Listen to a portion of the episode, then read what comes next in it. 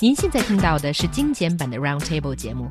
想收听并下载一小时完整节目，可以打开网站 c r i e z f m dot com，点击 Roundtable。Podcast 用户可以搜索圆桌会议。Reports of a girl being harassed on a Changsha bus aroused public anger as after the girl cried out for help, the bus driver teased her instead of assisting her to catch the perpetrator. However, the question to all angry netizens is, would you have helped the girl if you had been on the bus? 最近一位长沙女孩呢，在公交车上遭遇了色狼。最让女孩心寒的是，期间她多次求助了公交司机，但是公交司机并没有帮忙，反而还嘲笑她。So yeah, let's talk about it. Yeah, let's take a look at what happened. All right. So it was an evening, a Saturday evening earlier this month. The girl took the bus to go back home. The bus was crowded. Then there was a man aged about 40 standing beside her. And then all of a sudden, well, I think all we need to say is that the man engaged in a disgusting act. Okay. Now, it was probably the most disgusting uh, act that you could imagine. Okay, that, that the man could uh, perform on the bu- bus. Um, uh, anyway, so he did that. The girl reacted quickly. She called 110. She told the bus driver that she had been harassed and the bus needed to be stopped.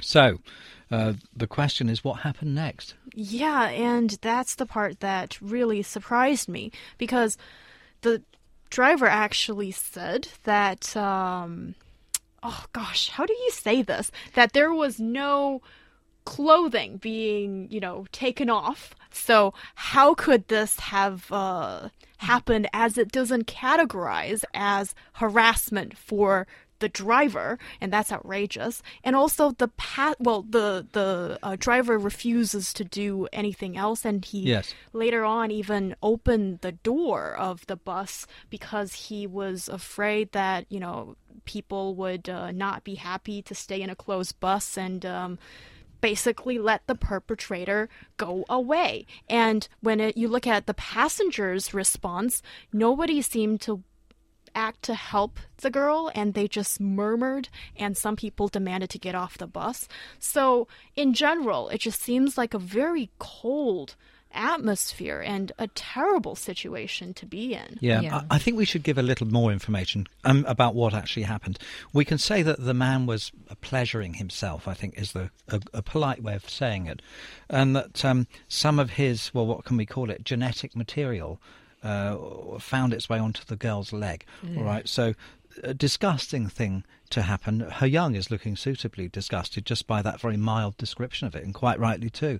And the the bus driver didn't seem interested. He just made a, a teasing remark to the girl. She called the police, didn't she? Yeah, she did. So basically, I think the girl acted pretty bravely. She did everything she could have done to protect herself. She even, you know, caught on the, you know, got into a tangle with that uh, guy, trying to prevent him from getting off the bus. Because, but because she got no extra help, then the guy still, uh, you know, ran away somehow. Yes. So. I mean, the question is, you know, after everybody heard the story, they were enraged. There were a lot of things as to what, how could this have happened? What a bad driver or something, what bad passengers. But the question really, as I asked uh, before when introducing the topic is, you know, what could you have done, you know, if you were in such a situation? the- you're assuming that everybody saw exactly what happened from start to finish, and that's never the case. So many of the passengers may have seen nothing. Some of them may have only noticed when she started screaming, so they, they, they didn't really know what had happened. Mm-hmm. The bus driver's job is to drive the bus.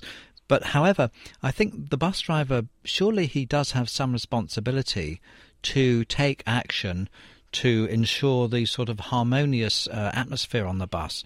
I mean, I'm in two minds about who should have done what. Really, it's hard to say because the the driver, firstly, he's not probably trained in self-defense. Uh, he's, he's secondly, he's not a policeman. He's a bus driver, and but all he could have done is not open the door. Yes. He does not need to catch that guy. I think this is the solution that he should have done. Close the door, not let anybody off the bus, stop the bus with the door closed until the police arrived. exactly, And I think yeah. that's what he should have done. Instead of teasing her and sort of shaming her and making this Yes. woman feel really bad about herself when she, like Xiaohua did, said, did Mm-hmm. everything she could to catch that perpetrator at the Yeah. time. And the driver just let him go away. That's just very hard to imagine because I remember earlier I've seen repeatedly in the news when there's a thief caught in a bus. Usually, you know, the driver bravely keeps the door shut. There's not much else you need to do. And then, you know, and people sort of cooperate and, uh, you know, the easiest thing you can do is not let the bad guy go away. But here, that wasn't even done. And I think underlying might still be the sentiment that this terrible thing happened to this girl, and somehow it is her fault to some extent, or there is still some sort of stigma going on. Why doesn't all the other passengers say anything or Well, uh, well- offer a helping hand? Well, I mean, I think the answer is that um, they are on their way somewhere. And, and they're really not interested. I mean, But- but if I'm not saying that's my attitude. I'm saying that this is probably how most people think. G- give us a break. We're not interested in this. We just want to get to. Our, We didn't get on the bus to solve some dispute between two strangers, and we didn't see half of it. Okay. They just want to be on their way. Um, and that, I think that's. Let's take your adva- your example of a thief. Say somebody shouted out on the bus that someone just stole my phone, right? Yeah. Now, if I was a passenger on the bus, I would not want the bus to be stopped while the police arrive. To be honest, I mean, I'd rather just uh, th- them, them solve it themselves. I think this case is actually much more serious than Yeah, that. it actually. is. Yeah, but the the point remains the same. I mean, is it the is it the job of the passengers and the bus driver to to resolve disputes like this? I this mean, is not about resolving disputes. This is Hmm. the the driver has a responsibility, I think, to keep the basic order on the bus, and this is Yes. this is something that he has not upheld, and I think that's the wrongdoing of the driver. But does he? I mean, is it part of their job to to do they? Is there a something written down in the rule book, the regulations, the the expectations of the driver's job to what to do in this kind of situation? Actually, Maybe according to the contract law, I mean, this is according to lawyers, when a passenger buys a ticket, a contractual relationship was established between the passenger and the driver. And the driver is obliged to send him or her to the destination safely. So basically, the driver does have a responsibility to ensure passenger safety during the trip and Oh. to make sure that they get to their station. Well, there we are. In that case, I think the driver should have closed the doors and waited for the police to arrive. exactly. Yeah, and also I think maybe we need to talk a little bit about what the passengers should do because I think more often than not we will face a situation as the passenger, the uh, bystander, and you are maybe not the one that's directly involved. I think this is not something as simple as solving disputes you know on on, on the way to, from uh, dot a to b but this is this is crime we're talking if about. A, if a passenger restrained another passenger because someone had said they stole their phone and then it turned out they didn't steal their phone, that passenger could be in serious trouble themselves. And it's assault. exactly logic like that that stop peeps, people from helping. Well, and uh, I know. it's not a good mentality. Well, I, I'm not saying it is. I'm just saying this is a this is a this is a possibility, and most people, and I'm not.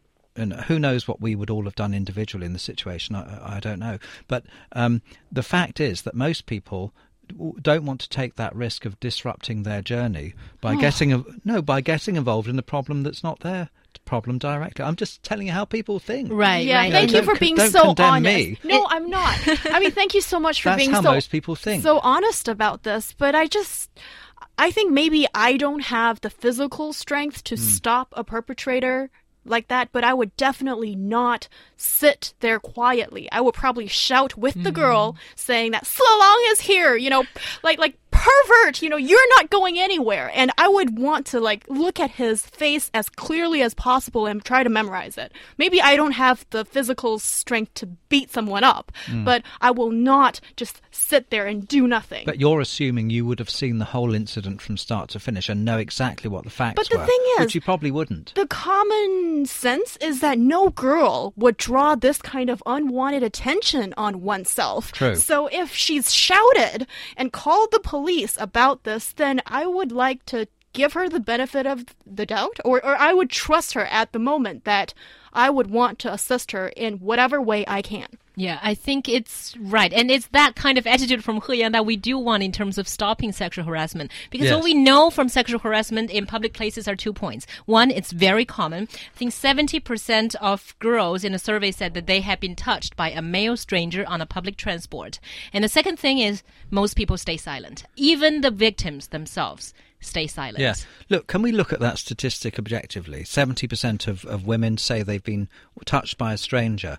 In well, I public, mean, I can tell you that, that I have also been accidentally touched by a stranger. I think, well, it's true. I mean, Well, you uh, get look, I'm accidentally not- touched by strangers all the Sexual time. harassment, no, though? no, no, not not not at all. I'm just saying that I. I think we can't assume that in every case it's deliberate. I mean, because um, I think everyone is occasionally like bumped into by somebody. That yes, there are very clear-cut cases of sexual harassment, you know, that I think should be prosecuted. But um, that we can't just go on a, a, a vague statistic like that. I think. Well, again, I think, you know, as a girl and as someone who has actually experienced a very similar case with what the girl had did, the girl will know it when Yeah. when she is being touched inappropriately versus, you know, in a crowded bus. But again, one of our listeners, uh, Wei Enhui, said that, you know, on a bus it's very crowded. It's possible that nobody saw clearly what happened and people had their own agendas in mind and that might have prevented people from, you know, crying for help or just go to the girl's help.